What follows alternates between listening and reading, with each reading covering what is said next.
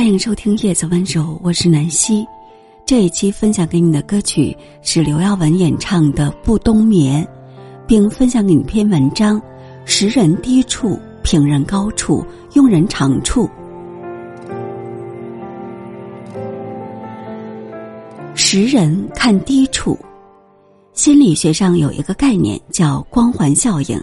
指的是，如个体对他人的外表有良好印象，就会继而对他的人格品质倾向于肯定评价，好比将光环套在一个人身上一样。但这其实是一种以偏概全的主观印象。要客观了解一个人，就去观察那个人的所作所为，他做事的动机是为了什么，心安于什么，对陌生人的态度。是否懂得尊重别人的劳动？遇到压力时有没有情绪自控力？与人发生利益冲突时是不是只以自我为中心？这些都是人品的最低处，也是最真实的人格体现。细微处的举止才能代表一个人的内在秉性。细节虽小，却恰恰是最难伪装的，因为它是源自骨子里的东西。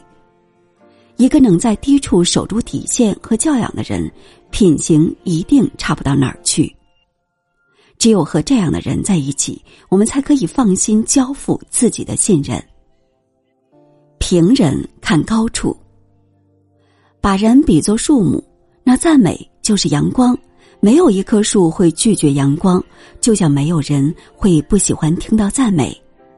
有的人之所以能够把关系处理的圆融周到，正是因为有对人择优而平的智慧。多看人高处，去发现一个人身上的闪光之处；挑别人的缺点很容易，难的是发现别人的优点。君子和而不同，每个人都有属于自己的生活方式和认知，不把自己的想法强加于人，既是修养，也是智慧。想让别人认可自己，自己就先要学会认可别人。不吝啬对他人的赞美和欣赏，你会发现，让一段关系变好，有时一句话就够了。用人看长处，每个人都有自己的长处，只要找到合适的位置，并摆正它，就可以发挥出自己应有的价值。所以呢，明智的人在人际交往中不会把眼光放在合作者的短板上，而是更关注对方有什么长处，能把什么事儿做好。知人善用，方能人尽其才。正所谓，一个篱笆三个桩，一个好汉三个帮。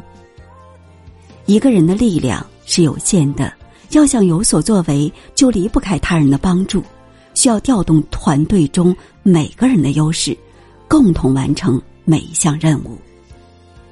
辨人之其短，用人之所长，而后避其短，扬其长，才能集众人之智，互利互赢。想了解对方最真实的样子，看低处；想给人留下好印象，看高处；想让人为你所用，看长处。识人不评人，用人不疑人，是修养，更是智慧。